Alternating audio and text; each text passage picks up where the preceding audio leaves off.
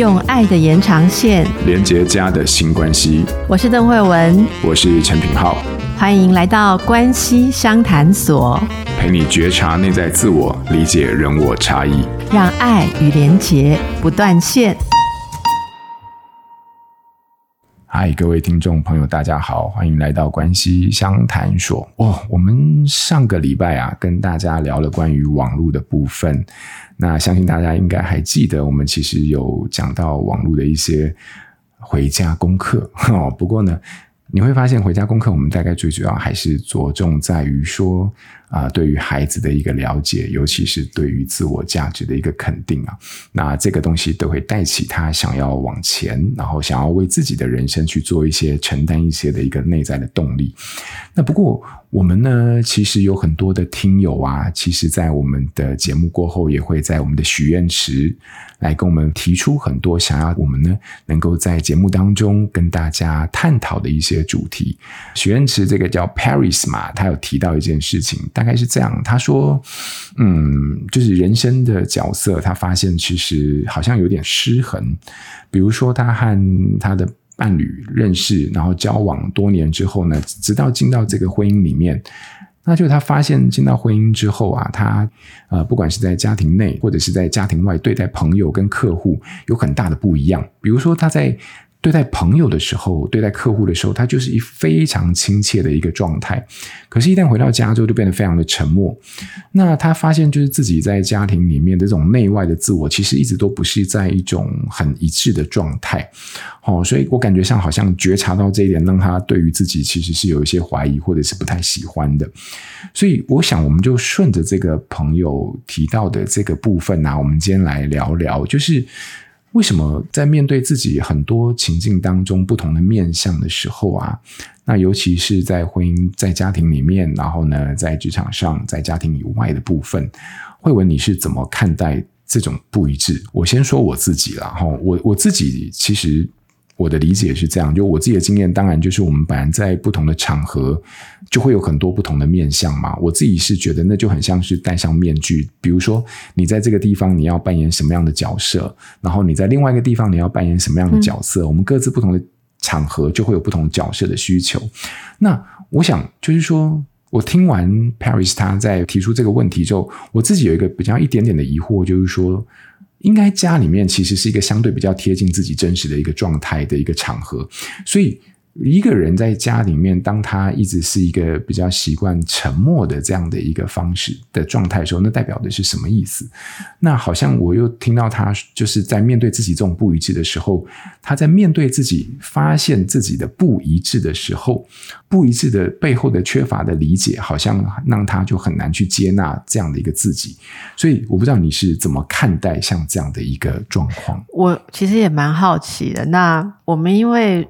如果是在一个心理治疗的关系当中，我想你也会呃开始，嗯嗯、应该说我们会开始做了解，对不对？例如说，我们会问他说：“你在家里的沉默是什么样的情况？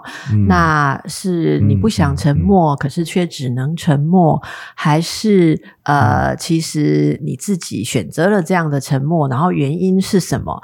因为我觉得这一个问题里面隐藏了很多很多的讯息，例如说，他说：“我不喜欢自己在婚姻里外。”的差距差好多，好，嗯，那到底最不喜欢的点是什么？嗯，我会认为不喜欢的原因不是呃里外不同而已，而是有某种婚姻的情况让他只能扮演什么角色，嗯，或者这里面有什么卡住。因此，我会猜想这里面在表达的是一种对于家庭角色的呃困惑。或是无能为力，嗯、那就像品浩刚刚说的，嗯、我怎么去想这件事哦？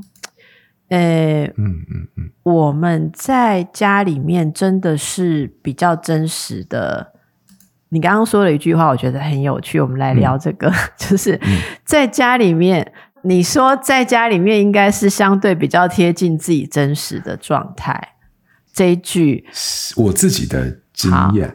哎、欸，我你刚刚讲这句的时候，我我有点在想、欸，哎、我自己在家里面是比较贴近自己真实的状态。哦、其实我是认为不是每个人都如此。嗯，我觉得人什么时候最贴近自己真实的状态，这个东西很复杂，因为我们是怎么样一个人。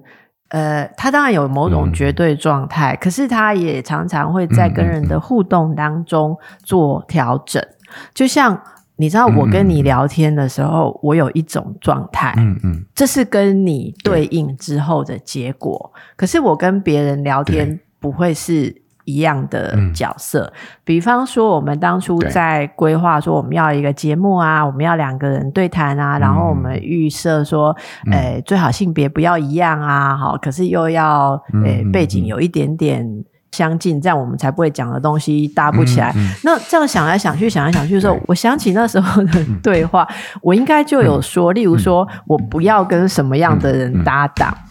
我我至少我自己心里一定有想，嗯、因为我知道跟对对，你没有跟我说，对，因为我 但我蛮乐意知道。那反正你就是我想要的搭档，嗯、你管我不要的搭档。嗯、是是是，我把这句话录起来，重复因为。好，例如说 我不要跟很强势、咄咄逼人的人搭档。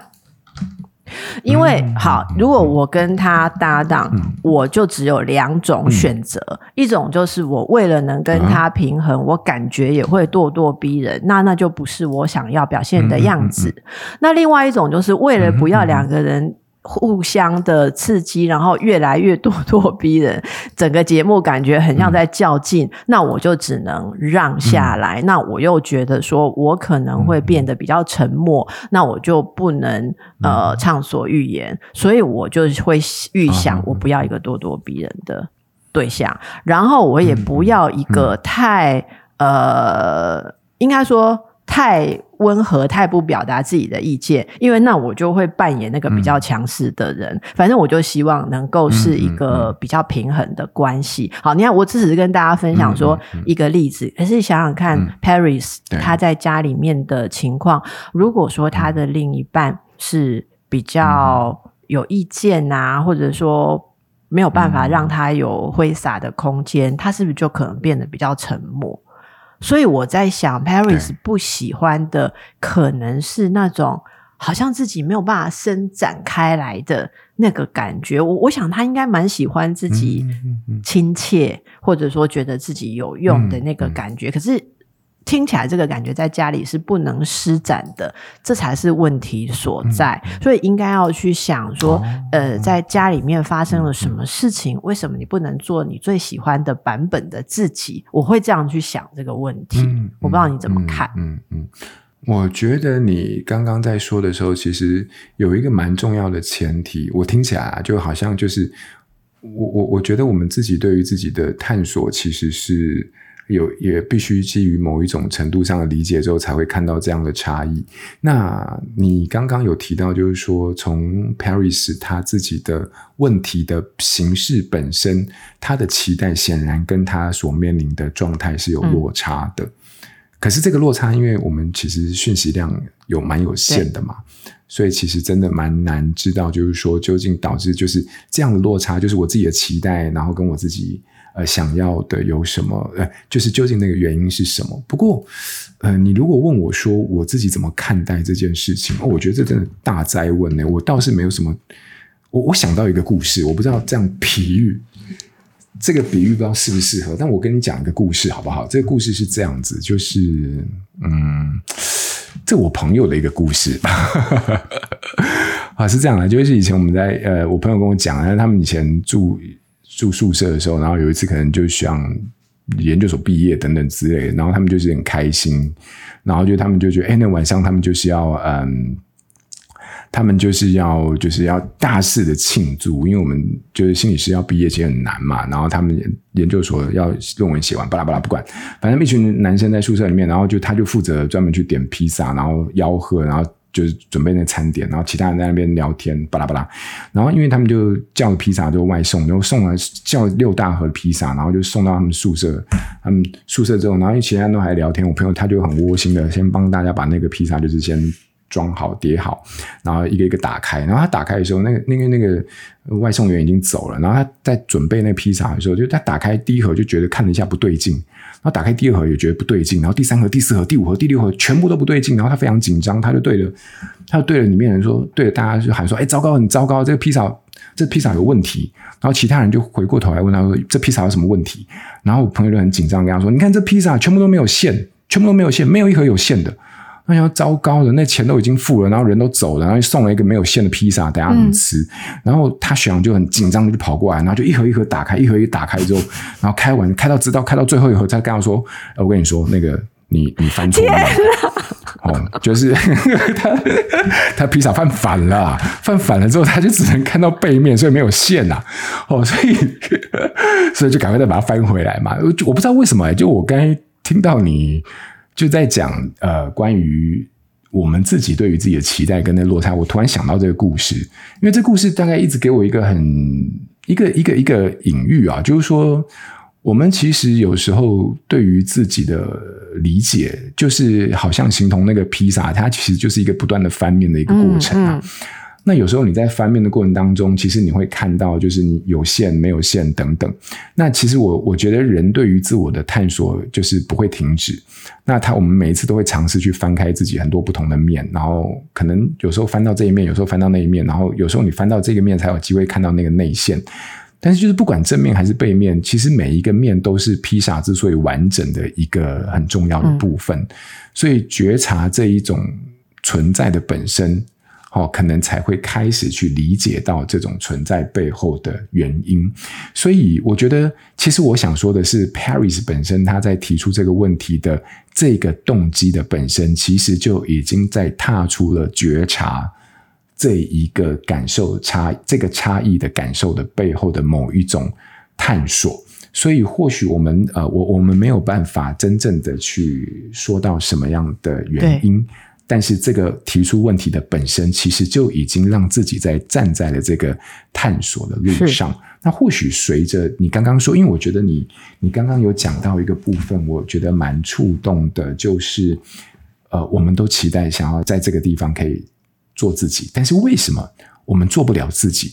有时候这个做不了自己本身是我的问题吗？还是还是其实我是在跟这个环境里面的其他的原因互动之后的结果？那如果是跟其他的环境互动的结果之后，那那是我的责任吗？还是其实我必须要呃，我可以试着把这个原因看清楚，那我才比较知道我自己之所以选择沉默的原因，因为那不见得是我自己完全的责任。好，我我觉得可能是这个是我自己的一个感觉啦，就我的想法。我们后来还是把那个披萨翻过来了。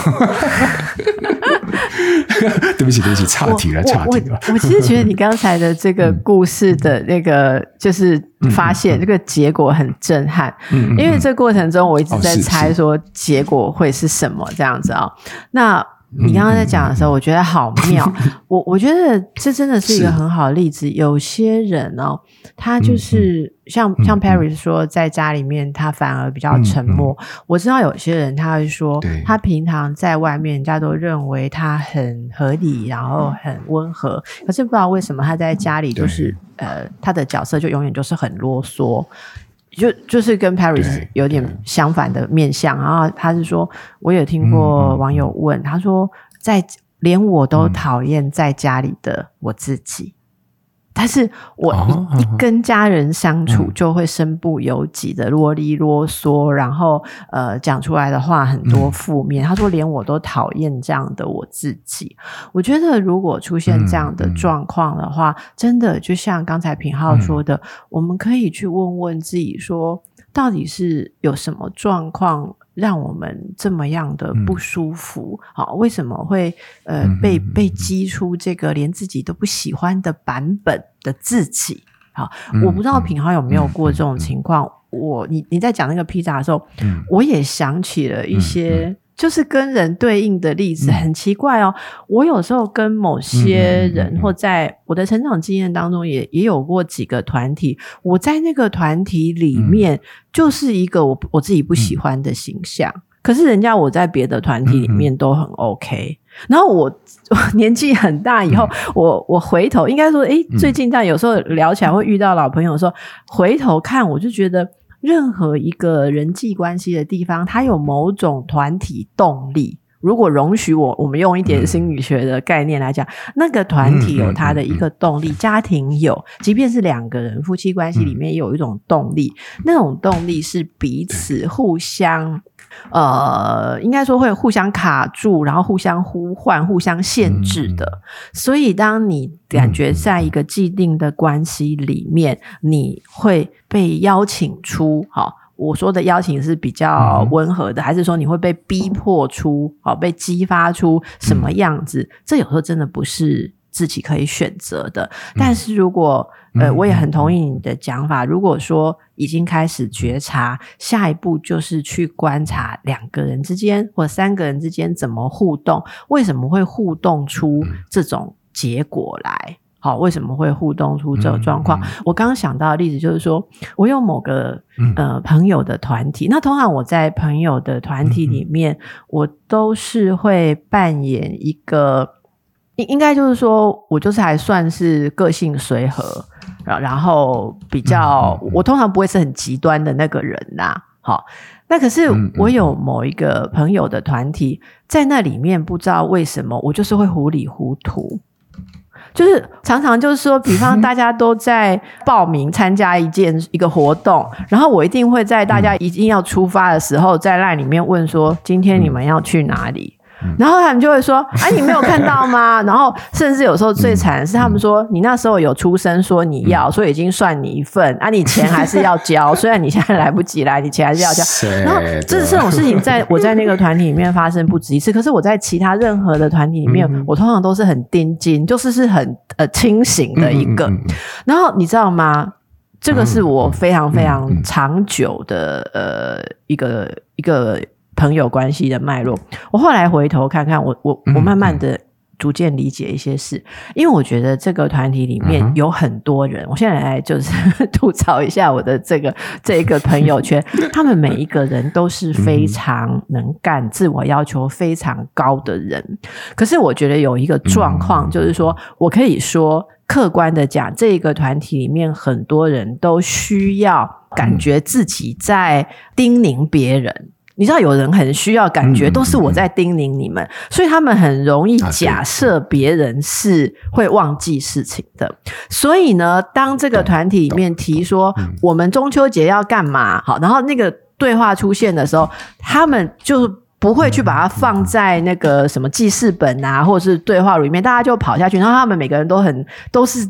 头脑很厉害的人，所以每个人好像看过东西都不会忘。那如果有一两个人忘记，他们就会假设说，因为这些人能力比较差，是他们的问题，而不是我们团体讯息的效率不好，或者说没有把它那个放得更清楚。他们都不会往这边去想，他们永远就是会去指责这一两个落队的人。那这两个落队的人，通常也会觉得说，我在这个团里面我就是个笨蛋，所以我当笨蛋也当习惯，然后我就越笨。那越笨，如果笨到根本就自我放弃之后，我根本不会去记这个团体里面的任何讯息，反正我就是糊涂，我等着人家来提点我就好了。我觉得这种东西很可怕。对，那那等到我觉知这些事情之后，我开始。告诉自己说，你并不是这个团体里面的糊涂虫，而是这个团体的讯息运作有方式。当我这样自我肯定了之后，我就会开始每次看到这个讯息的时候，我就会说，我们必须把它放到记事本，因为后面讯息多的人会忘记。或者说，当他们说我又糊涂了什么，那我就会来检讨一下。我不会那么轻易的认为我就是忘记，我会去检讨我为什么忘记，这中间是到底什么流程出了问题。我大概花了半年的时间摆脱。团体糊涂虫的这个自我催眠，但是这个也是我们在家庭里面需要做的事情。好，很多人你都觉得说我在家里面就是讨厌鬼啊、管家婆啊，嗯，要不然边缘人啊，好，还有什么情绪勒索者啊？其实每个人都可以说出我的家人是怎么讲我，但那不是我喜欢。OK，既然不喜欢，我们就来观察看看是。是怎么样套入这个角色里面的，嗯、然后看可不可以解脱出来？OK？哇哦，超棒的！所以，所以我我如果延伸你的话的话，其实就是说，我们其实每一个人基本上尽尽管拥有自己的某一些面相或者是状态，但是我们同时也会不自觉的受到这种团体的氛围跟气氛所暗示，然后展现出这种团体期待，或者是对我们暗示后的结果。那理解这种团体的氛围跟我们之间的关系，其实是一种呃找到自己位置很重要的一个方法，或者是一个角度。嗯、对，哎，那这样慧文，你有没有什么就是在我们今天节目的最后想要带给大家练习的部分？哦我想一下，我其实就想做我们刚刚讨论的那个事情，嗯、就是，嗯，嗯我们大家来做一个，就是家庭中的自我觉察，好不好？好，家庭中的自我觉察，就不管您要呃从亲子关系里面去想，还是伴侣关系里面去想，都可以。我建议大家可以、嗯、呃先描述一下哦，呃，你觉得你是怎样的一个人？嗯好，大家会觉得说这个可能要写十万字嘛？嗯、没有，你就当做哦，你就当做这是 一个非得回答的求职哦，或是怎么样的自我介绍，哦、你就是必须要用大概十分钟描述一下你是怎样的一个人。嗯、接着你就你就描述啊，哦嗯、例如说我的丈夫，嗯，觉得我是一个怎样的人？嗯你说从别人的角度吗？做你家庭里面选定，例如我我未来可以写说啊，比如说，我觉得在女儿的眼中，我是一个怎样的人，嗯、或者在我母亲的眼中，我是一个怎样的人。好，嗯、那、嗯、呃，写写写之后，你一定会写到一些觉得难以下笔棘手的地方。注意心里面的那个反应，嗯、就是当我们关照自己的时候，嗯、你开始心里面。这个措辞没有办法立刻写下来的时候，嗯、因为你对别人的那一个评语，嗯、你事实上是抗拒的。好，比方说，呃，我是一个诶、很干脆的人。好啊，写写写写完，然后写。嗯、那在我孩子的眼中，我是一个。嗯然后你就想起孩子每次都说妈妈很啰嗦，一件事讲好几遍，然后你就很抗拒，嗯、你开始会不想写下去。嗯、你觉得说这是因为我的孩子逼我的，好、嗯，这是因为我每次提醒他们带东西，他都会忘记，嗯、所以我只好讲第二次。可是我并没有真的啰嗦。好，当你有这个觉察，觉得难以落笔的时候，很好，你最好可以换一支颜色的笔来写。在我的女儿眼中，我是一个啰嗦的人。那你可以换，我容许你换一支颜色的笔，代表这句你没有同意，但是你还是要如实的写下来。那大家可以看到，这个如果。我自己喜欢用不同颜色的笔来做这件事哈，那你这样子做了之后，你就会很容易的、很具体的看到，在你跟家人互动当中，你有哪一些不被了解，甚至不被正确的欣赏的地方。好，那这个东西里面，在下一个层次，我们可以问问自己说，这代表了啊，可能家人或我。彼此有些什么期待，嗯、有些什么不同哈？像我就看过我们在做这个成长课程的时候，嗯、夫妻做这个练习，嗯、那他们两个人都写说，嗯、我觉得我是一个非常自律的人。他们两个从小成长都是非常自律，嗯、可是他们在伴侣的眼中都是一个粗心的人，然后。我就觉得非常的妙，因为他们分开来写，不知道彼此都这样写，可是核对起来，你就会发现他们真的常常都在彼此挑错。可是两个人从小成长过程都是那种家里面最负责任的长子跟长女，对对对。后来你知道我们发现什么吗？我们发现说，因为两个人都需要确认自己比别人更自律啊，那个比别人的别人就是另一半，所以他们必须把另一半。压下去或比下去来换得，觉得我真的有做比较多的一种习惯感。可是两个长子长女遇到这样的事情，谁也不愿意承认说我是懒惰的那一个，所以他们都抢着做事，然后会怎样？可是永远都不给对方赞美。好，那这个东西如果可以觉察到这个层次，恭喜大家，应该就可以做深度的沟通。你会发现说，诶，原来另外一个人会对我有错误的认知或有点强迫的套给我一个角色，是因为他要相对的那个感觉。例如，他要我闭嘴，要我沉默，是因为他想要觉得自己的意见很重要。那还是说，他希望我多说一点，是因为他想要感觉，呃，我有用，我有帮忙。这个可以看到这个层次的话，我们大概就有办法试着在家里面做一个你真正想做的人。好，就是今天给大家一个练习。哇，这个练习太棒了！我觉得真的蛮可以适合大家静下心来的时候，回到这个对于自己的理解，从别人的角度，然后看到中间下不了手、提不了笔的那个背后的一些原因。如果有机会可以在家人之间做核对的话，我觉得那可能会是更有趣的一个发现。好，那接下来的时间呢，我就要交给大家，在接下来的这个礼拜里面，看看有没有这样的机会做这样的练习，然后呢，理解自己，看到差异。好，那希望大家都能够在我们今天单元当中呢，能够有一些收获。那我们今天就要到这边喽，要跟大家说再见喽。再见，想听什么来许愿池留言。对，没错没错，欢迎大家，好，许愿池等你，拜拜。亲子天下 Podcast，周二谈教育，周四聊生活，周五开启好关系。欢迎关注孩子教育教养的你，订阅收听。